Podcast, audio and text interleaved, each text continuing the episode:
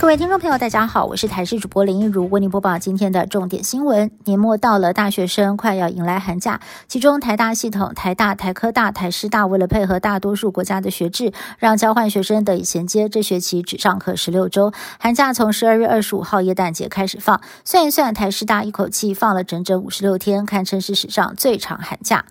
二零二四大选进入倒数阶段，民进党总统候选人兼党主席赖清德在中常会上下达动员令，明定党籍议员必须要全力投入立委的辅选行程，并且交付启动陆战等三大任务。而动员令下达的第一天，赖清德一大早就赴双北连赶三个行程，拉台小鸡。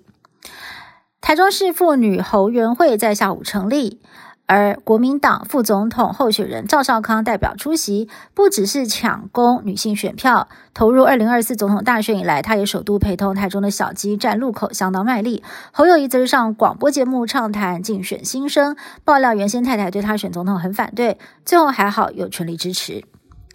总统大选剩下最后的一个多月了，民众党总统候选人柯文哲全面启动空战。白色力量阵营自制节目 KPTV 七号下午两点首度开昂，第一天就连续直播长达十个小时，最后更是柯 P 本人的政治实境秀压轴演出。而柯文哲也没有忘记上其他媒体访谈，谈到候选人的辩论会，趁机大酸侯友谊最占优势，因为大家对他的期望值最低。持续进入冬天，美国西岸又进入了大气河流好发时期。加州北部地区在七号突如其来降雪，民众又惊喜又错愕。然而，丰沛的水汽却为西北部华盛顿州一带带来了破纪录大雨，引发洪水。有民众受困大水当中，只能够爬上车顶等待救援，场面相当惊险。再过不到一个月就要送走二零二三了。今年的年度代表字也出炉，是“缺工缺蛋”的“缺”。从五十八个候选字当中，以超过八千五百票拿下第一，第二名是“蛋”，第三名是“炸”。前两个字加起来刚好是“缺蛋”，反映了今年影响民众生活的蛋荒议题。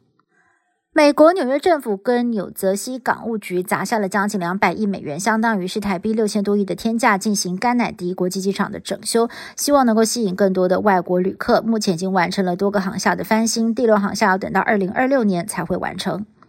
以上新闻是台讯部制作，感谢您的收听。更多新闻内容，请您持续锁定台视各界新闻以及台视新闻 YouTube 频道。